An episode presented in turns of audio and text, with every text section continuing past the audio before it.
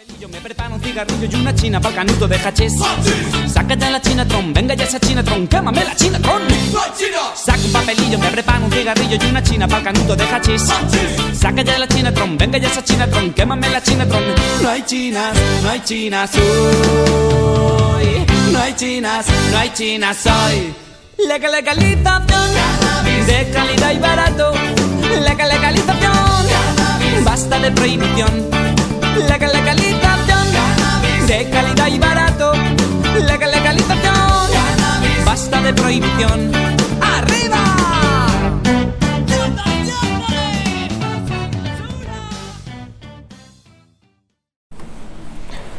Hola, ¿cómo están? Eh, sean todos y todas bienvenidos y bienvenidas a nuestro tercer episodio eh, de Ponga Elegí. Y en esta oportunidad eh, nos acompaña Lau. Hola Lau, ¿cómo estás? Hola, ¿cómo estás? ¿Bien? Ah, bien, bien, todo bien. Eh, y también nos acompaña por acá Juanita. Hola Juanita, ¿cómo estás? Hola, ¿cómo están? Yo bien. También está con nosotros eh, Sergio. ¿Cómo estás Sergio? Hola gente, espero estén muy bien. Y por último eh, nos acompaña también Juanpis. ¿Cómo estás Juanpis? Hola, ¿cómo van? Bien, ahí tratando de que el gato no me arranque la mano. y pues obviamente también los acompaño en este episodio su host Nicolás. Eh, entonces bueno, como es costumbre tenemos al principio nuestros eh, daticos curiosos. Entonces bueno, esta vez los datos los trae Lau. Son dos datos súper interesantes. Entonces eh, adelante Lau, cuéntanos. Bueno, hoy 15 de noviembre se celebran dos cosas bien interesantes. La primera es el Día sin Alcohol y paradójicamente también es el Día de la Química. Entonces, pues bueno, vamos a estar hablando de eso yo creo un poco. Entonces, haciendo un poco de honor al Día de la Química, vamos hoy a hablar de, de unos químicos súper interesantes, súper peculiares y en general yo creo que es un tema bien chévere para charlar, además que pues en Colombia hoy por hoy eh, importante y coyuntural porque pues se, se cayó en el Congreso la ley que iba a regular el uso recreativo de la marihuana, entonces pues les cedo la palabra a, a ustedes para que charlemos un rato de ese tema. Bueno, yo pues quisiera como yo estuve leyendo pues digamos eh, por, por como mi área de estudio y demás me, me he empapado mucho del tema de las drogas. Y digamos que pues quisiera lo primero es hacer la, cara, la claridad de la caracterización de las drogas. Y es como que es una droga porque se tiene entendido que por ejemplo la droga es la marihuana, la cocaína, la heroína y demás y todas estas que son criminalizadas eh, por, los diferentes países y demás, pero pues digamos que droga podría denominarse como todo aquello que, que tal vez puede afectar tu comportamiento eh, a, la hora del consumo. Y eso digamos que eh, entraría por ejemplo en la categoría de los cigarrillos que por ejemplo pues son adictivos y tienen la nicotina que pues tiene, pues tiene ciertos efectos en el cuerpo. El alcohol que de hecho era ilegal hasta hace varios años ya y, y, pues también tiene unos efectos bien importantes que pues tal vez ya ahora se normalizan, pero pues es una droga que por ejemplo, no sé, después de cierta cantidad de polas puedes ser, pues de cervezas, puede ser una persona completamente diferente y también los fármacos como los analgésicos y demás que pues también pueden generar dependencia y cambios en el comportamiento. Entonces eso me parecería importante para que lo hablemos porque pues siempre se habla de drogas desde una perspectiva de lo que criminalizan los estados, pero pues no desde, desde lo que realmente y objetivamente es. Y por ejemplo aquí en Colombia que pues hay una droga, un psicoactivo más bien, muy común que es el café, ¿no? O sea, yo creo que nadie, todo el mundo se levanta, pues la gran mayoría nos levantamos y lo primero que hacemos es tomarnos un café para activarnos, ¿no? Para activarse el día. Sí, la cafeína es súper adictiva también. Igual que el azúcar. Y total, digamos que ahí también está el contraste de listo, eh, no sé, por nuestros niños, por no sé qué cosas, la salud y qué tales. Entonces, no, toca sí o sí acabar con este decreto de la marihuana recreativa, pero no han dejado pasar la del azúcar, como dice Lau. O, por ejemplo, no se tiene, o sea, digamos, el alcohol es algo súper normalizado, entonces están a mí me parece chistoso estas personas como, no, la marihuana es lo peor que existe, pero pues igual se emborracha, no sé, cada fin de semana o no sé, digamos todos estos altercados como peleas y eso que se generan a través del alcohol. Y pues sin mencionar los, digamos, los efectos en el cuerpo y en la salud, porque digamos, peores efectos comprobados tienen el trago y el cigarrillo que la marihuana en el cuerpo, como puntualmente. Eh, digamos, en términos de los pulmones, del hígado, eh, del cerebro, ese tipo de cosas. Entonces también eso, eso me parece importante tenerlo en cuenta cuando se habla de las drogas. Es que incluso eh, en eso que menciona Juanis, hay algo muy importante respecto al, al, tema de las drogas legales y las que ni siquiera se reconocen como drogas, y es que el azúcar procesada, por ejemplo, tiene pues aparte de los niveles de glucosa y pues de, la diabetes y demás, puede, puede dar cáncer en muchas formas por, por el proceso que tiene y de hecho los cannabinoides y demás y pues las sustancias que tiene la marihuana se tratan para ciertos tipos de cáncer, no solo para el dolor, sino también para la inhibición de crecimiento de las células y también como para glaucoma y eso. Entonces, digamos que hablando de salud, también tendríamos que ver realmente qué, qué son estas sustancias que nos están haciendo daño, que son legales y cuáles también se han dicho que, que hacen muchísimo daño y que tal vez pues no, no que no hagan, pero pues que también se ha exagerado con el tiempo. Sí, digamos, una cosita que quería agregar era también, digamos, con lo que dijo Juan Pablo de la cafeína, es que también tiene fuertes efectos en la salud que muchas veces no se tienen en cuenta. Digamos, eh, conozco personas que han llegado a tener incluso afectaciones al corazón, obvio no solo atados a la cafeína, sino a otras cosas, pero que eso podría incluso afectar, digamos, eh, o incrementar este tipo de afecciones, digamos, por ejemplo, cardíacas, de taquicardia y ese tipo de cosas, y también alterar, eh, y eso pues tampoco se toma en cuenta, como que puede alterar seriamente los ciclos de sueño y ese tipo de cosas. Eh, pues,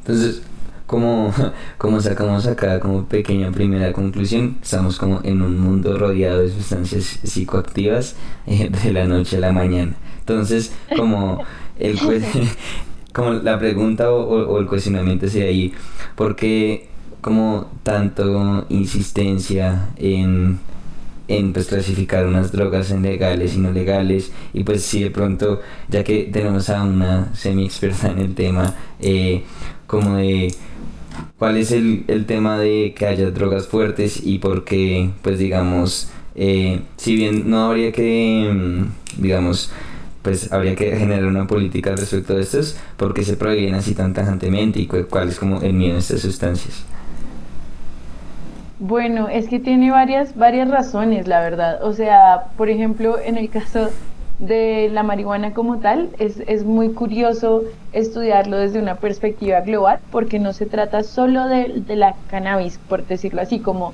de la mata, de, de, drogarse y demás, sino de todas las propiedades que tiene la planta como tal. ¿sí? Entonces, por ejemplo, eh, incluso hay, hay investigaciones que muestran que, que ciertas industrias ya como de papel, de telas y demás, también apoyan la ilegalización, por ejemplo, de la marihuana en términos de que los cultivos también pueden ser productivos para estos productos y tienen una mejor calidad. Y al crecer más rápido, por ejemplo, se vuelve más económica la producción y pues les tumba el negocio. Eso por una parte, ¿sí? O sea, como que también eh, pasa con la mata de coca también, que tiene unas propiedades medicinales muy interesantes, que también eh, en, efectos de la industria y demás puede ayudar muchísimo, pero pues que también al, ser ilegal, pues tiene, digamos que un, un, valor mayor en términos de solo la droga, ¿sí? Entonces hay grandes industrias que también están detrás de que pues no se legalice porque pues son eh, eh, plantas que realmente son muy productivas, son muy, digamos que sencillas en términos pues subjetivos de, obtener y pues digamos que tumbarían varios negocios. Eso por una parte, por la parte industrial y demás.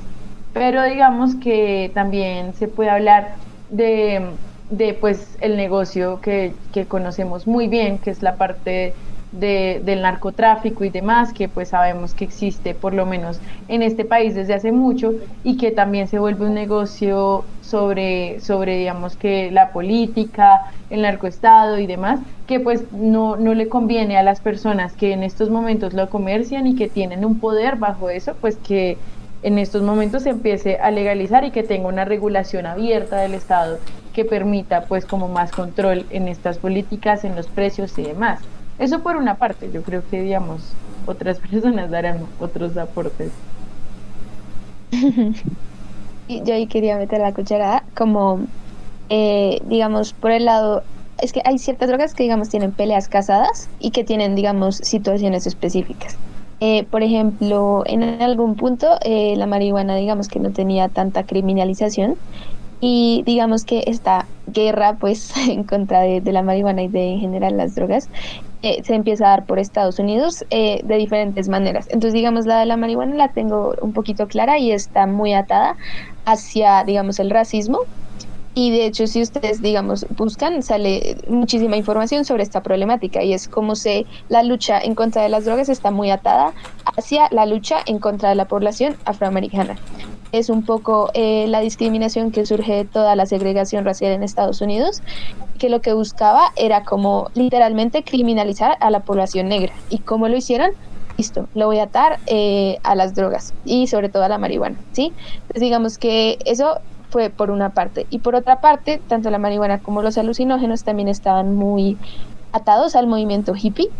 y de hecho, aquel día que también estaba un poco investigando para aquí llegarles un poco más informada, como que en Estados Unidos estaban haciendo muchos avances en términos de, los alucinógenos porque se creía que podían llegar a tener un papel importante en la medicina y sobre todo en, la psicología, ¿sí? Y en, ese tipo de cosas, y en la psiquiatría, porque se, se pensaba que podría tener muchas propiedades eh, que ayudarían a diferentes tipos de terapias. Pero ¿qué pasa cuando, digamos, el movimiento hippie empieza a tener, digamos, un, muchísima fuerza y todo este tipo de movimientos súper pacifistas y como antiguerra y todo ese tipo de cosas, como que también se les empieza a salir un poco de las manos y también se empieza a criminalizar este tipo de, de personas. Entonces, digamos que también me parece un poco importante y pues eso, digamos, más adelante lo hablaremos que también se traduce en el país, es como esta unión de diferentes tipos de intereses políticos, como también ya lo mencionaba Lau, eh, otros ejemplos, como que hay detrás de esta, esta criminalización.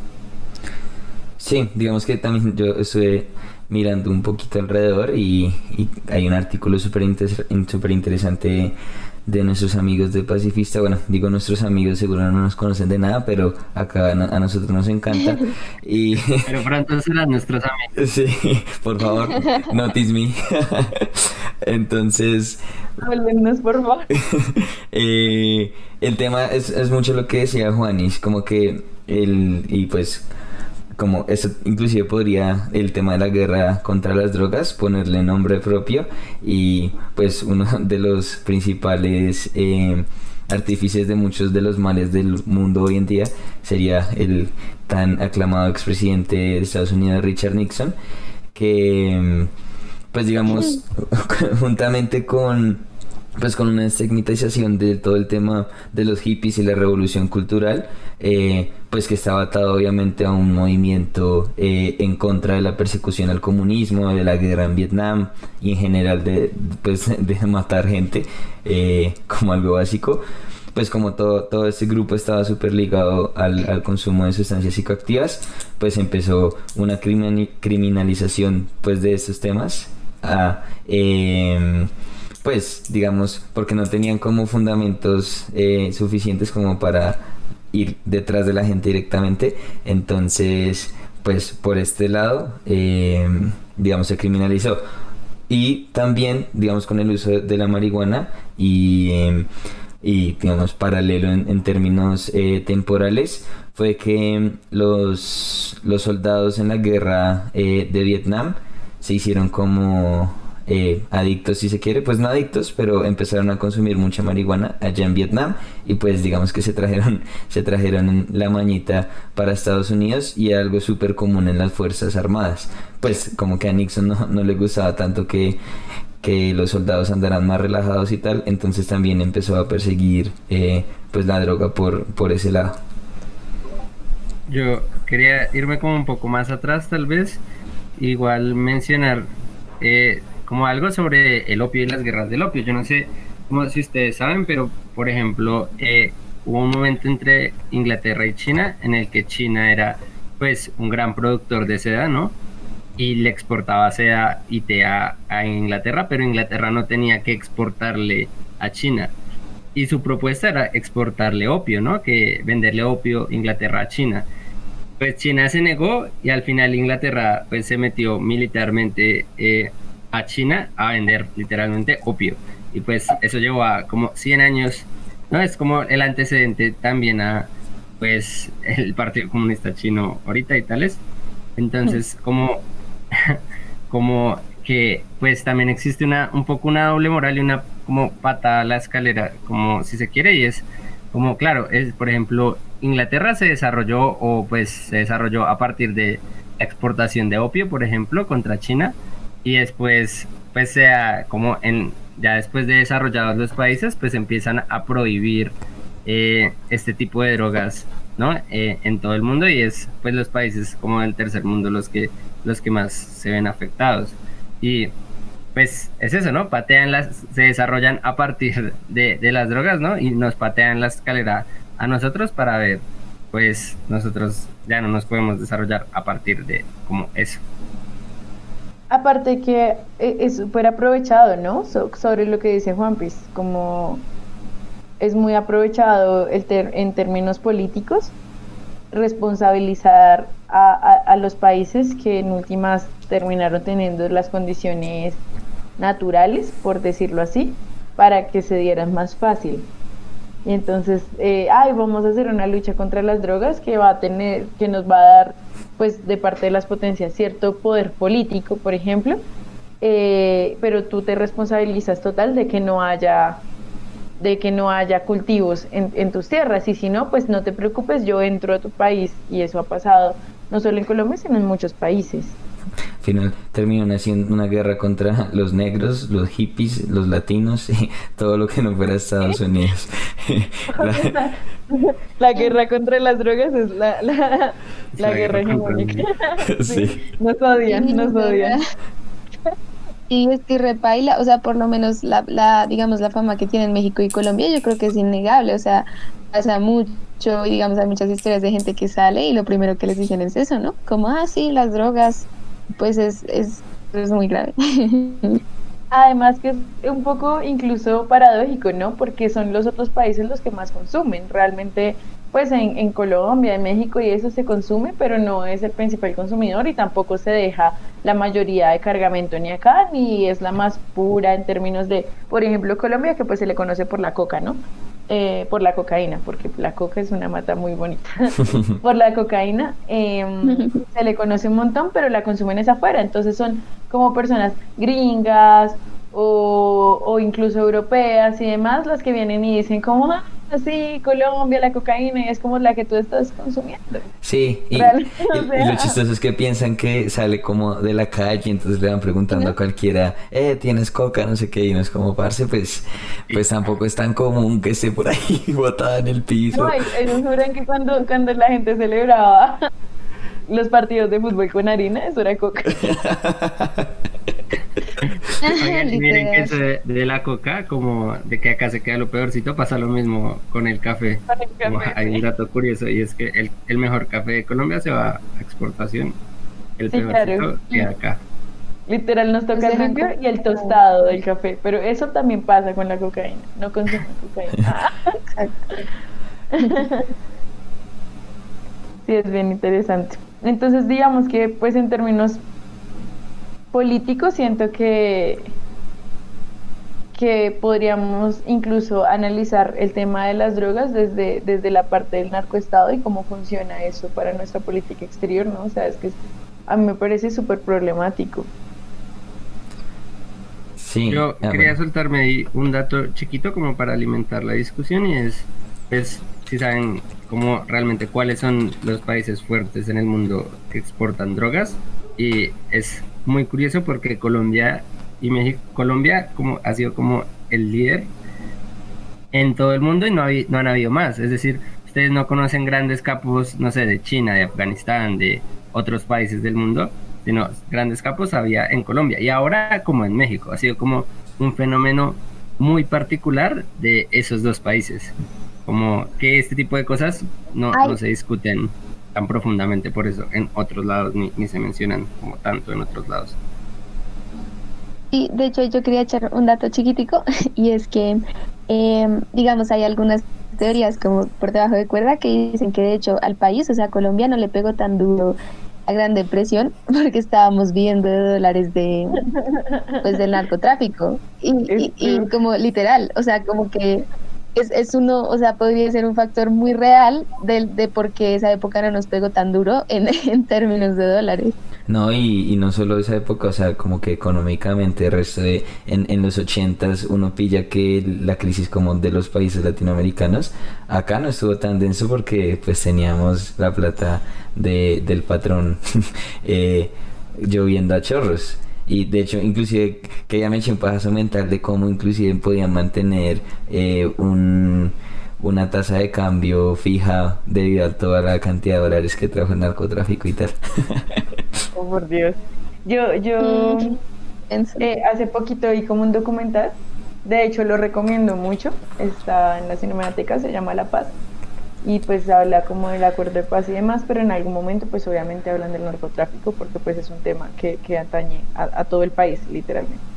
Entonces ahí hablan, por ejemplo, de algo muy curioso, porque me pareció muy, muy interesante, y es que la mata la sembraban acá, pero el campesinado, por decirlo así, no tenía ni la educación ni la tecnología para procesarla, entonces lo que hacían era bajarlo a países como Ecuador y Bolivia, procesarlo allí y ahí sí exportarlo desde Colombia otra vez. O sea, era un, viaje larguísimo.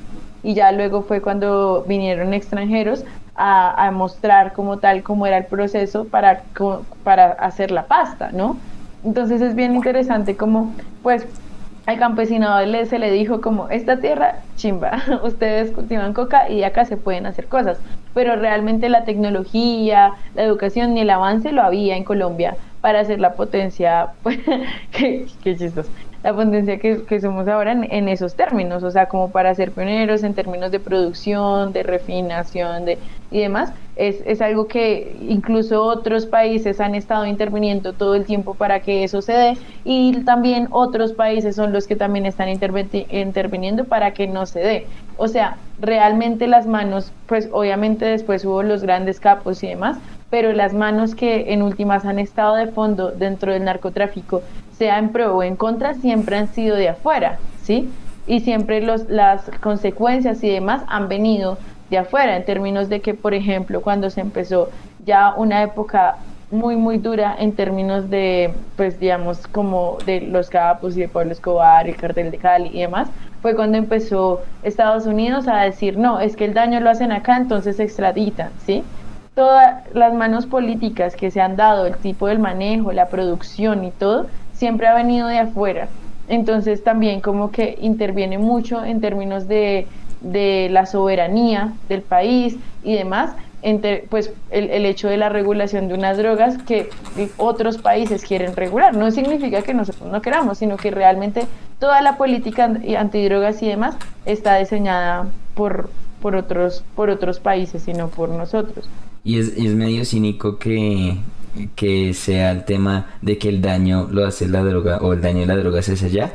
Eh, cuando acá nos toca asumir todo el conflicto, eh, nos toca asumir, pues digamos, la dinámica que desde los años 80 mucho del conflicto se dio por el... Eh, por el, dominio sobre las, las rutas en el, narcotráfico, eh, financiando grupos paramilitares, pues inclusive financiando eh, el Estado en sí mismo. Entonces, pues, ¿cómo, ¿cómo es que el daño lo hacen allá si en general los muertos del conflicto de la droga, como estructuralmente, los ponen los países que la producen? Pues si bien allá en Estados Unidos como que hay conflictos de pandilla y eso, pues no es, no es comparable a cómo ha afectado a las poblaciones, cómo ha cambiado pues la dinámica eh, de producción en el campo eh, a que haya consuman la droga que, que, que producen los países, pues sobre todo México y Colombia, diría yo. Sí, atado como a lo que dice Nico, uff, marica, eso es re importante porque además, si bien como el conflicto armado en Colombia no surge por culpa de la cocaína, pues sino ni de las drogas, sino que surge pues antes por otros factores, la cocaína y como este negocio tan rentable, la cocaína y el petróleo, ¿no? Como no solo para hablar como de lo, de lo ilegal, eh, fortalecen un montón a todos los grupos armados, es decir, las armas que ustedes ven súper modernas, tanto de los paramilitares como de las guerrillas, todo eso cuesta un montón de plata.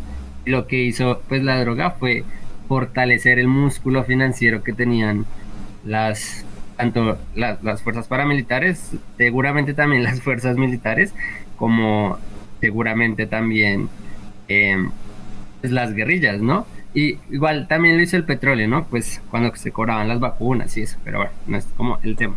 Y como que me acordé de una anécdota que me contaba un profesor, y es como que él llegó una vez a un pueblo, es como uno de estos profes, como que ha trabajado mucho el tema de paz y el tema de desarrollo rural, y él decía, yo llegué una vez a un pueblo y era un pueblo como donde pues la coca como que empezó a hacer negocio, la sembrar hoja de coca empezó a hacer negocio y él hablaba con todos y todos le decían como no, pues yo no quiero que la, como que la coca se vaya porque en serio nos está yendo muy bien. Incluso él cuenta como que en algún momento empezó a hablar con el cura del pueblo y el cura del pueblo decía como que lo mejor que le había podido pasar a la coca, el, al pueblo era como que empezaran los campesinos a sembrar mata de coca, porque así mismo pues le empezaba a llegar también más plata a la iglesia y como que la iglesia había podido tener pues ciertas mejoras, ¿no? Entonces como que es que en serio en las zonas rurales es un fenómeno muy complejo, muy muy complejo, que no solo va como desde la ilegalidad y desde pues los actores armados, sino pues desde los curas, desde el señor tendero que también le va súper bien, pues cuando la gente empieza a tener más ingresos, ¿no? Como que envuelve todo un tejido social como yo en la Colombia profunda, eh, que, que, es muy difícil y que seguramente pues los gringos que son los que ponen la política antidrogas, no, en serio creo que no alcanzan a captarlo, incluso uno que vive aquí en Colombia no alcanza a entenderlo como al 100%. Sí, entonces pues al final la droga más allá de la droga en sí misma, ha sido como súper fundamental eh, para el país y a construir al final el país, como, como lo decía Juan Piz, pues cuando no hay más opciones y si además es un negocio tan rentable, pues se entiende por qué las poblaciones están como, pues no nos, no nos quiten la única forma de ingreso. Y pues el gobierno opta por... Eh, por exterminar todos esos cultivos en, vez de darle una alternativa. Entonces, pues no es extraño eh, pues que, la gente esté inconforme y, pues no encuentre una salida a, a cultivar pues coca sobre todo, porque al final pues no es como solo un, negocio, no es como un negocio de una gente horrible eh, que son todos matones, sino que al final es también hay gente que, que vive de eso y pues no tiene una alternativa.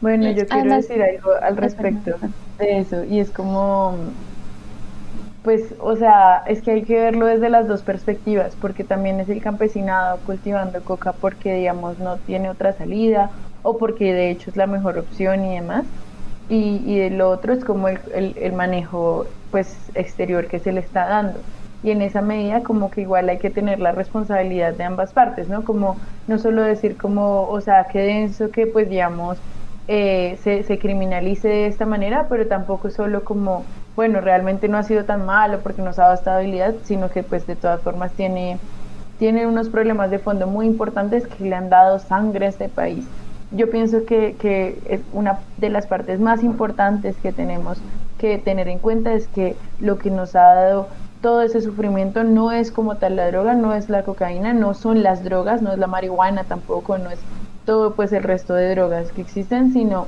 la política que se le ha dado y sobre todo la política exterior y la forma en la que han intervenido por medio de esto, digamos al principio del podcast pues empezamos como a hablar de que inició eh, por racismo, por, clasismo, por todo esto. Y, con base en eso también es, es como me parece súper importante hablar de que, de que a, Colombia y a nuestra población nos han matado y, nos han criminalizado, no por la droga, sino porque es la intención en últimas eh, de, países que pues no tienen interés en, un bienestar colectivo colombiano.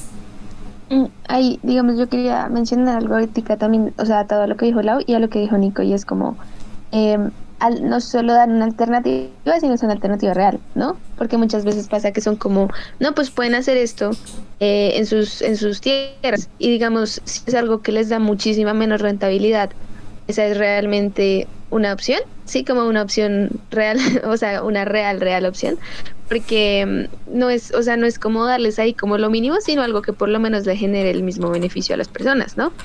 Entonces es eso, es como, digamos lo que decía Lau, como hacia dónde están yendo las penas y qué realmente están haciendo. Entonces, digamos que un poco atando esta discusión con lo que pasó esta semana de, de, que se haya caído este proyecto de ley eh, sobre la marihuana recreativa, es un poco, digamos, yo lo relaciono un poco, digamos, este otro proyecto de ley que había de, de cadena perpetua para pedófilos, para violadores de niños, y digamos algo que también se podría eh, relacionar con el aborto.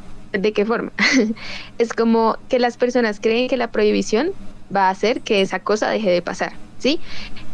Uno se podría quedar, eh, digamos, nosotros nos podríamos quedar aquí debatiendo horas y horas eh, si está bien o no consumir, si está bien o no prohibir, si está bien o no abortar, si está, bueno, sabemos que está mal violar niños, obviamente, pero lo que necesitamos ver es como si esas leyes realmente están teniendo un efecto en... Eh, en el crimen. Entonces, digamos, lo que podíamos ver con los violadores de niños era que aumentar o reducir las penas no era el problema. El problema es que estas personas poco son capturadas, poco hay dinero para las investigaciones, por ejemplo. Em, en el aborto, pues sabemos que si se prohíbe, lo más probable es que lo único que suceda es que suban las muertes por aborto clandestino. En este caso es lo mismo, o sea, digamos, toda la gente que salió como no, nuestros niños, eh, menos mal que se cayó ese, ese artículo que iba a legalizar la marihuana, la gente que consumía va a seguir consumiendo y la gente eh, que quería consumir igual va a volver a consumir. Sí, ese tipo de cosas. O sea, la prohibición realmente está logrando no consuma la gente, falso, la gente igual consume. Pero entonces, ¿qué está logrando la prohibición? Pues que este tipo de negocios se queden en lo que ya habíamos mencionado, se convierta en crimen, se convierta en, narcotráfico, en microtráfico, eh, pues que no se esté solucionando ningún problema, básicamente. Yo quería agregar un poco acerca de, de, de lo que decía Juanis ahorita, y es que, pues, primero, hay que mirar muy bien eso de la política respecto a al consumo.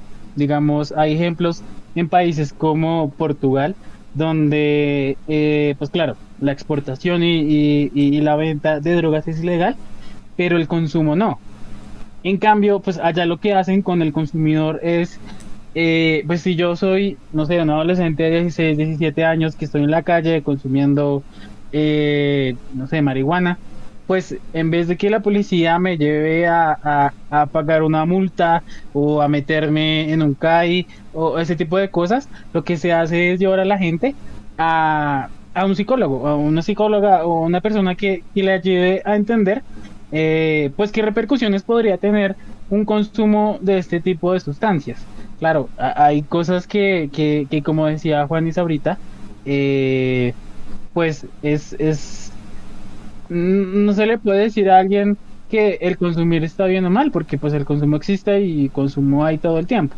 La cosa es eh, que, es mejor de pronto ayudar a entender a la gente que, que de pronto eso puede tener unas repercusiones y que también entienda por qué lo hace. Y, pues bueno, ya, ya después eh, podríamos hablar de lo que puede ser eh, pues, bueno, las repercusiones y todo ese tipo de cosas y el consumo.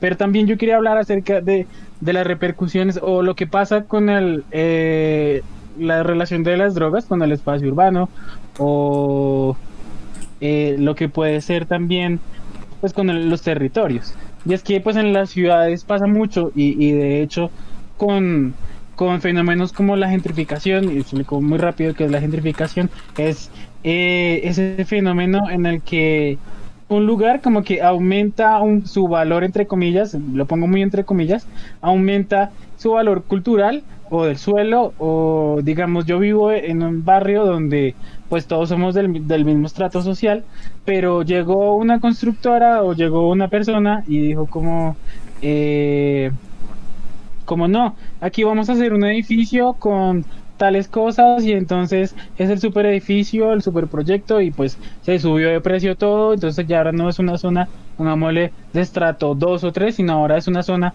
mejor dicho, de estrato 4 o 5, gracias a edificio. Entonces hay personas que no pueden vivir ahí, entonces les toca irse, les toca pues irse a otra zona, pues que sí esté de acuerdo a lo que, a lo que pues están eh, capaces de pagar.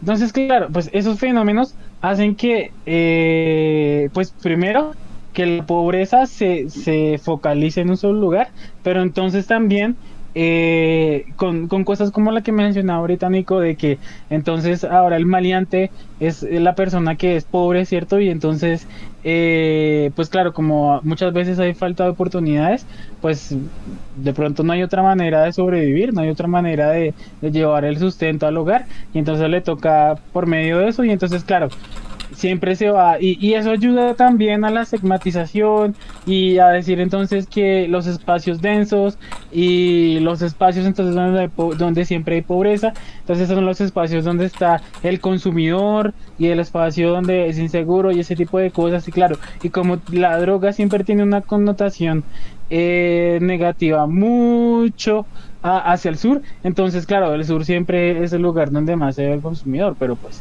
eh, realmente, pues consumidores hay, o sea, mm, como pobres, como ricos, como clase media, como lo que sea.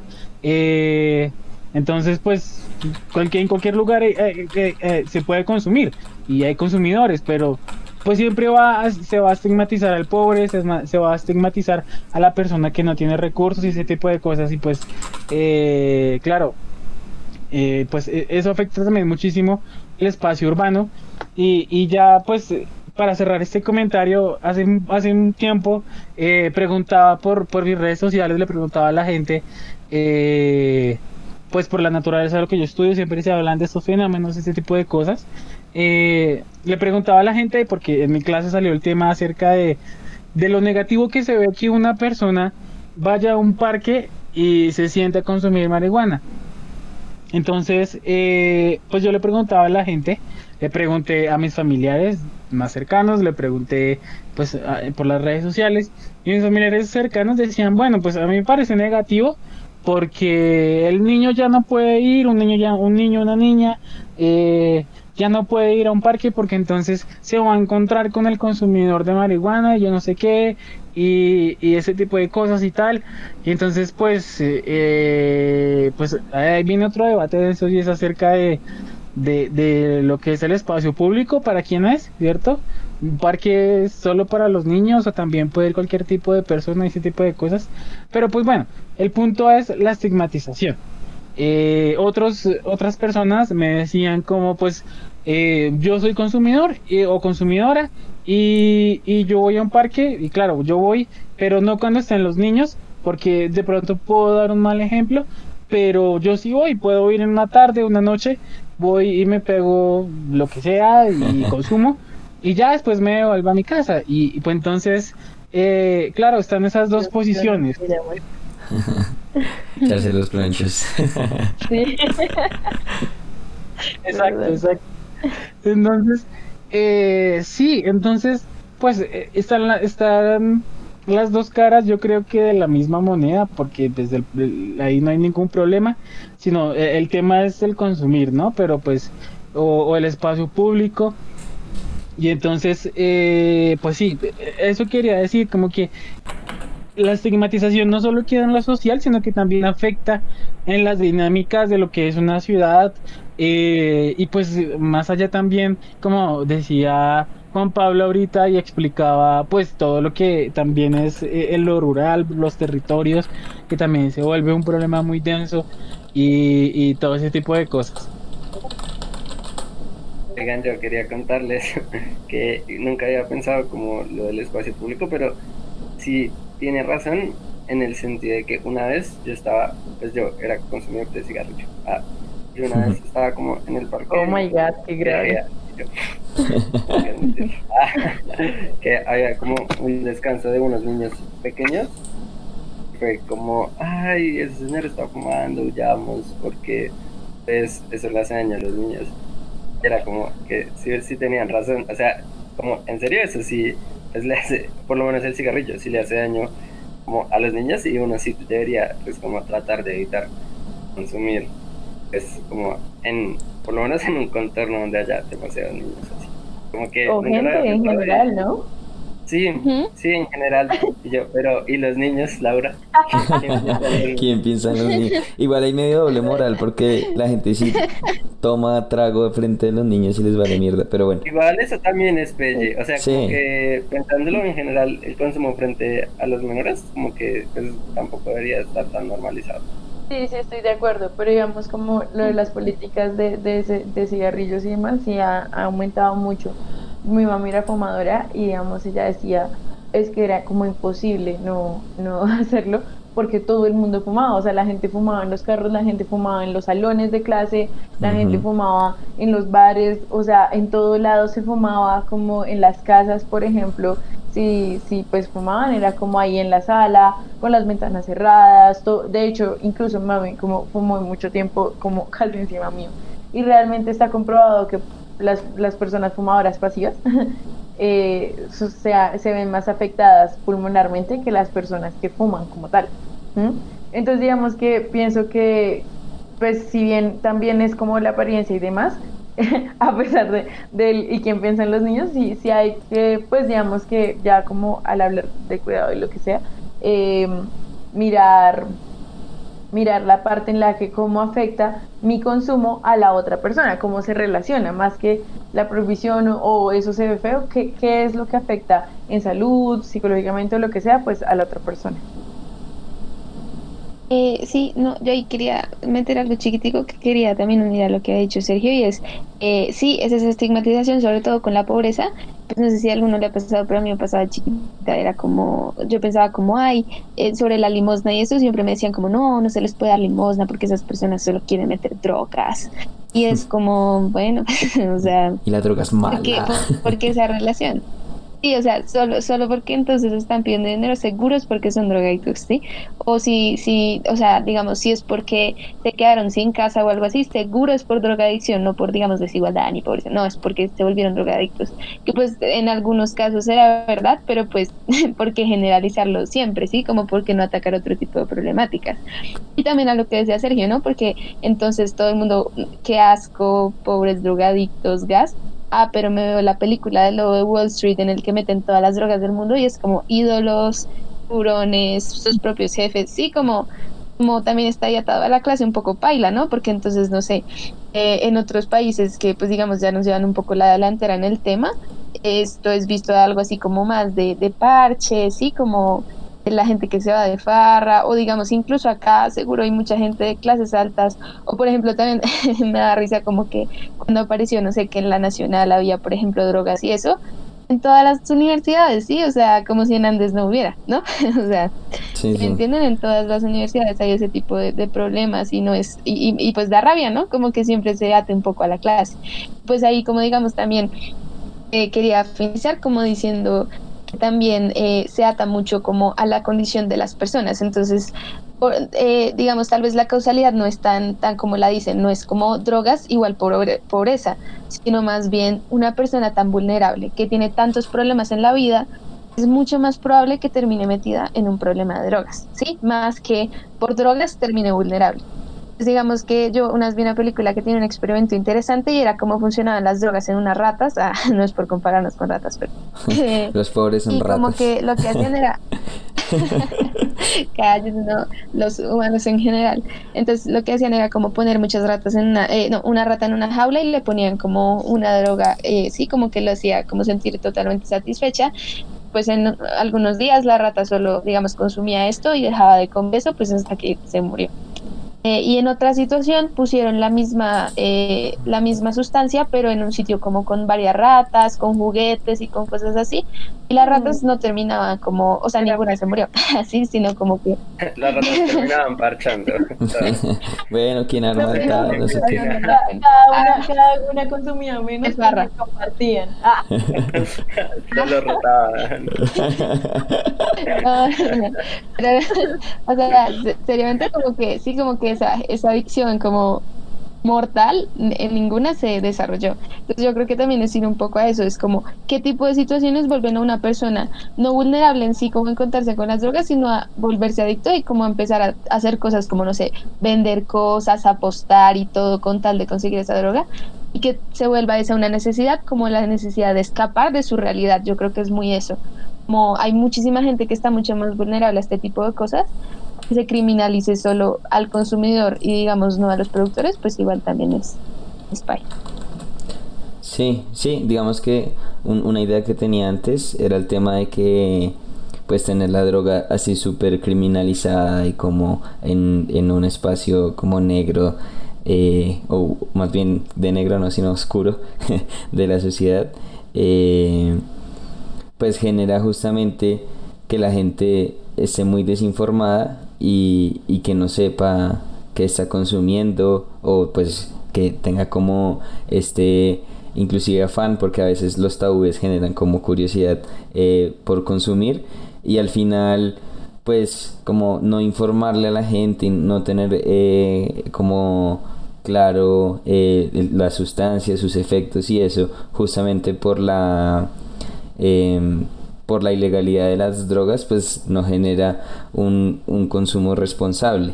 Y yo creo que, pues digamos, como para ir cerrando, podríamos tratar este tema del consumo responsable, ya que, pues como decíamos, pues el consumo existe y, y como juzgarlo de bueno o malo, creo que a ninguno nos corresponde, pero sí es importante tener un consumo eh, responsable y consciente. No, de acuerdo a lo que dice Nico, yo lo ataría un poco, lo podría relacionar como con la sexualidad y todo el tema del sexo, como que lo que hacen diciendo como no, tabú, no podemos hablar de eso con los niños y todo, lo que termina haciendo es como un montón de ETS y embarazos no deseados porque nunca se aprendió nada, sino abstinencia. Y abuso ¿sí? también. Entonces, y, siento sí. que se puede lograr. es, es como si tienen sexo van a morir, literal. Y pues la gente, pues igual, o sea, los jóvenes igual terminan haciéndolo en algún punto y pues en, en algún, o, o sea, obviamente es necesario que haya cierto tipo de educación para que sea de forma sana. Pues tampoco estoy diciendo como que se enseñen sobre drogas desde chiquitos y ya, sino como que haya la información disponible. Entonces, digamos, nosotros estábamos averiguando una fundación o una ONG súper chévere que hay aquí en Colombia que se llama Echele Cabeza, es muy a la realidad en la que estamos. Sabemos que las drogas son ilegales, pero que la gente igual las consume. Entonces, digamos, ellos lo que hacen es ir a diferentes, eh, bueno, además de otras cosas que hacen, van a muchísimos eventos, digamos, donde se sabe que este tipo de sustancias se consumen y hacen pruebas eh, para que las personas puedan ir a, probar sus sustancias para ver que realmente son, digamos, eh, no sé, óptimas, que no son nada mezclado con ladrillo ni nada así. Sí, como que son seguras, por lo menos. Hacen muchas campañas con concientización, eh, como de cuáles se pueden, digamos, como es autocuidado, básicamente, sí, y consumo, pues, digamos, responsable. Entonces, digamos que parece como un tema importante, digamos, desde, desde Póngale ahí, como, como comenzar a hablar de eso, porque, pues, como premisa tenemos, el consumo existe y criminalizarlo realmente no está solucionando ningún problema. Sí, yo iba a decir, es que igual existe una doble moral, como un poco, más bien una moral de salida de la realidad, que es como esta moral de Vicky Dávila, de pues no solo quién se preocupa de nuestros niños, sino como oh, nadie, nadie, nadie en el mundo, solo una minoría consume drogas, incluso, o sea, como ya hablando de drogas ilegales. Y eso es falso, o sea, realmente existe, o sea, como estadísticas que muestran que la gran mayoría de las personas han consumido, han probado alguna vez drogas y, y, y, también hay una normalización, es como, pues en serio, muchas personas consumen drogas como de manera recreativa eh, y pues esto no tiene afectaciones o impactos grandes sobre su vida. Yo creo, pues igual, para no repetir lo mismo es que es que hay es que concientizar más bien, concientizar o más bien generar una pedagogía alrededor de, de las drogas, eh, que es porque el consumo de drogas no, no, se va a acabar. Ha existido en toda la humanidad durante, o sea, literal nos ha acompañado durante toda la humanidad. Entonces, pues sí, hacer como concientización. Yo igual sí creo que hay drogas malas y drogas buenas, pero como, pues no sé, el cocodrilo, que es una cosa que pues te quema las neuronas, pues ya tal vez no, pero así es justamente también eso, ¿no? Que la gente sepa de pronto que puede meter y que en serio no es recomendable meter. Bien, yo, yo creo que, digamos que en ese tema, eh, pues podemos hablar incluso de los seres vivos en general, o sea, pues las drogas, la, la gran mayoría da, pues dan placer, básicamente. Algunas son inmunodepresoras, otras activan y demás. Ya hablamos de que las drogas no son solo las drogas ilegales, sino que también como el café que activa y demás o sea, como que hay, hay, varias, hay varias sustancias que en general pueden generar placer y pues, pues que las personas obviamente pueden eh, como tener adicción a, a, ese placer, porque quién no, entonces hasta los delfines, por ejemplo, no sé, cómo molestan a los peces globo para, para como que tener ese placer de, de la droga, de, de la toxina del, del, pez globo, ¿sí? Y en esos términos yo sí pienso que hay que normalizarlo. Más o sea, sí hay que hacer la pedagogía, obviamente, pero va, yo pienso que van dos vías. Y es normalizarlo y, con base en eso hacer la pedagogía. O sea, empezar precisamente lo que dice Pablo, como todo el mundo lo hace, en serio todo el mundo lo hace. Hay, tenemos al menos unos dos presidentes eh, que han admitido que han consumido drogas y, y mucha gente a lo largo del, del tiempo, de hecho es, es, muy chistoso ver cómo, cómo se puede volver noticia que una personalidad diga en algún momento, sí, fumé marihuana. Que creo que pasó hace poco, ¿no? No me acuerdo con quién. Y, con y Amparo pues, Grisales. Como... ¿Quién? Con Amparo Grisales. Ah, no, no, entre otros, ¿no? No, no, no, un, un rockero que fue demasiado obvio. Ah, el de bueno, Rock al o sea, Parque. el meme de Rock al Parque. Que en Rock al Parque meten marihuana. Sí. por ejemplo, y es como, ¿quién pensaría, no? Como que el Rock al Parque. Yo, yo, a mí nunca se me hubiera ocurrido. O sea, Inconcebible, eso me parece inconcebible. sí, la verdad me sorprendió muchísimo. Fue una, fue una noticia que me marcó mucho. Pero entonces, como que pienso que este tipo de cosas hay que normalizarlas, ¿no? O sea, como las personas meten drogas porque quieren placer, las personas tienen sexo porque quieren placer, las personas toman café porque les activa las neuronas, las personas comen azúcar porque son adictas, nos vuelven adictos a, y adictas al azúcar desde, desde que somos bebés, literalmente. De hecho, eh, hay, hay, una campaña nutricional que dice como no le des azúcar a, a, a tu hijo o hija a, antes de, de los tres meses, o bueno, no, del año, porque es más fácil que genere dependencia, pero realmente a todo el mundo le han dado ese, ese, ese azúcar. Entonces, mm. todas las personas aquí somos adictas al azúcar, somos adictas al café. Bueno, al café hay personas que lo regulan, al azúcar sí es muy difícil. Y, y, a otras sustancias, ¿sí? Entonces, pues también las personas, pues, digamos, la marihuana genera mucha menos adicción, o sea, en, en harto porcentaje que el cigarrillo o incluso que el mismo alcohol. Y en esa medida, como hay que empezar a normalizar, las personas quieren placer y eso es algo que, así como eh, antes se decía que el sexo antes del matrimonio, no, pues ya la gente tiene sexo, evidentemente, y la gente se droga porque, pues digamos que tampoco vivimos en un sistema muy amable que nos haga muy felices. Entonces, en esa medida, como empezar a normalizarlo y ahí empezar a hablar. Pues claro, cuando se empieza a normalizar y cuando la gente empiece a decir, bueno, yo me drogo, la verdad es que sí me drogo y me gustaría saber con qué me drogo, o, o que la gente diga como, bueno, voy a admitir que, no sé, mi familiar se droga, bueno, ¿cómo, cómo se droga? ¿Con qué se droga? Y como que siento que van de la mano, o sea, la pedagogía al lado de la aceptación de que las personas se drogan y en esa medida ya generar como políticas no solo de cuidado, no solo de autocuidado, sino también em, que empezar a cuestionar desde la individualidad y desde la colectividad qué políticas de la salud pública tiene el Estado para afrontar esta situación que se lleva dando muchos años y que solo ha querido tapar con un dedo. Sí, yo, yo quería agregar un poco acerca de eso. Eh, pues primero, eh, recalcar ejercicios como Eh, alguna vez estuve en un campus, no voy a decir exactamente cuál, pero estuve en un campus, eh, no, es el de la Nacional de Bogotá, por cierto, eh, sino otro, donde, donde, donde, donde, bueno, pues era, es un campus que está abierto a la gente, entre comillas, eh, donde la gente va a los fines de semana, se recrea, eh, la gente puede ir y moverse y hacer deporte y encuentran muchas cosas, pero pues este campus, claro, pues me sorprendió primeramente ver un campus tan limpio, porque pues era un campus universitario, eh, un campus muy limpio, muy cuidado, pero pasaba algo muy importante ahí y muy chévere a mi parecer.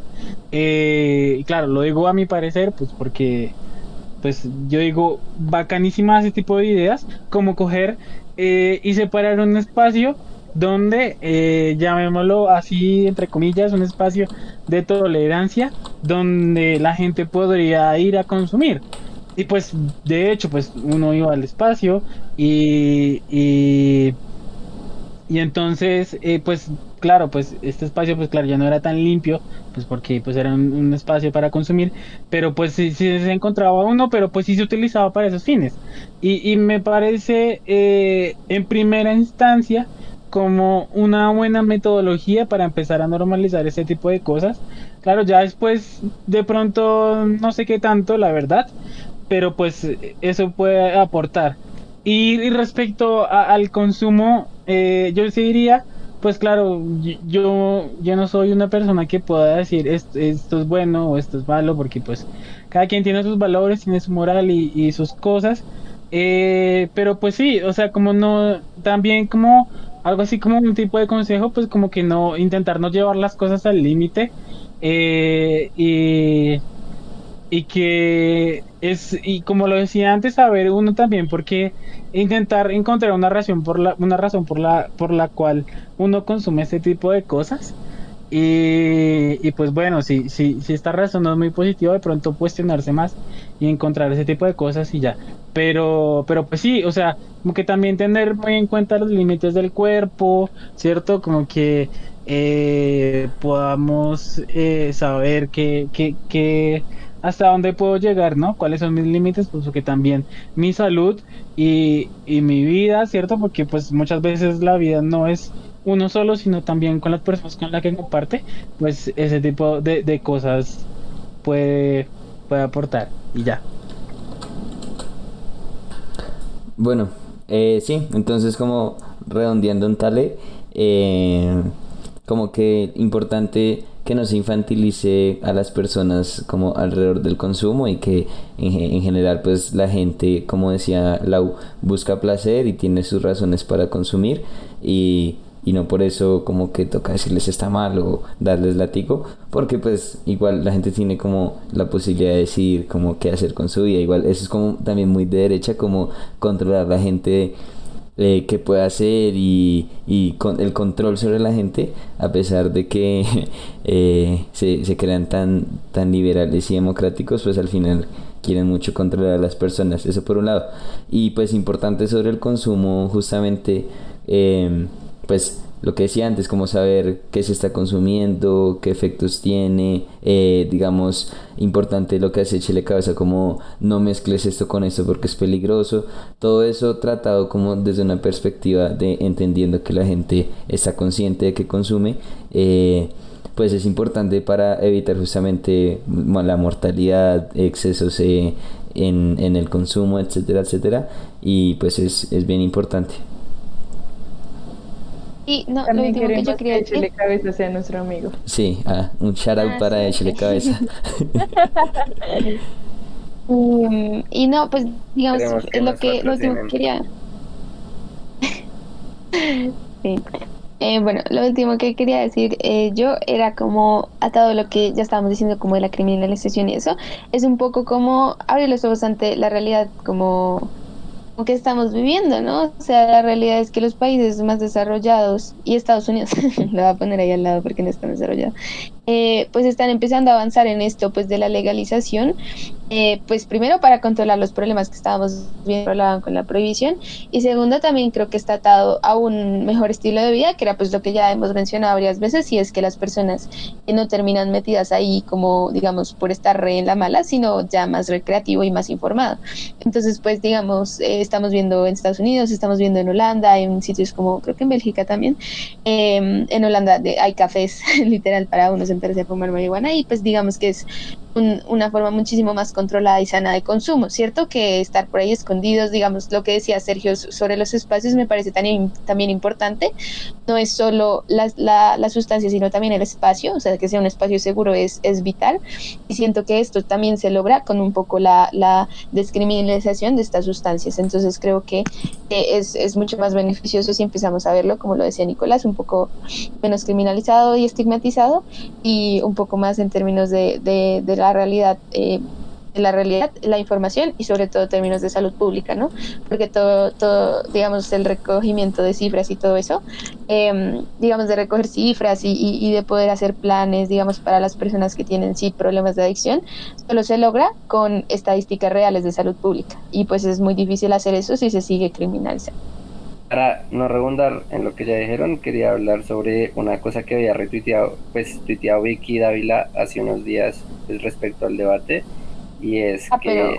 que Dávila no queremos que sea nuestra amiga. la mencionamos mucho, pero tampoco tanto. eh, pues ella decía como, ahora todo el mundo me está cayendo encima porque dije que no me gustaban las drogas. Y es como, no, la gente no te cae encima porque no te gustan las drogas, sino porque quieres estar encima, o sea, quieres regular la vida de los demás. Y es pues en el Estado debemos caber todos, así como caben todas las religiones, deberían caber todas pues las posibilidades alrededor de pues el, el ese tipo de, pues, de disfrute, ¿no? De consumo y de recreación. Y pues que en últimas también, y pues otra idea es que en últimas también la legislación y, y lo que se regula se debe hacer con base en la evidencia, ¿no? En la evidencia científica y no en los prejuicios pues de esa moral eh, atrasada que tienen muchas personas. Y pues Vicky puede pensar, Vicky y todo el mundo puede pensar lo que ella quiera, lo que ellas, estas personas quieran sobre las drogas, pero pues la evidencia y lo que muestra como eh, los avances científicos son otra cosa. Sí, legislar ahí con la cruz encima es bien difícil. Sí. Pues sí, entonces sería un poco lo que dijo Juan Pablo, me gustaría, o sea, sería chévere cerrar con eso, ¿no? Como también pensarlo en términos de libertad y de pues que la libertad llega hasta la libertad de los demás y pues de no hacer daño a nada. Bueno, entonces, pues este sería el final de nuestro tercer episodio. Nos da mucha tristeza despedirnos, pero eh, hasta aquí llega. Y no olviden seguirnos en nuestras redes ¿Cuáles son nuestras redes, Juani? Nuestras redes hasta ahora son Facebook, Instagram y Twitter para que nos sigan. Nos pueden encontrar como Pongalaji, como en todo lado. Y chao, hasta luego. Despídense, chao, chao, chao, chao, chao, chao, chao, chao. Chao. Besos,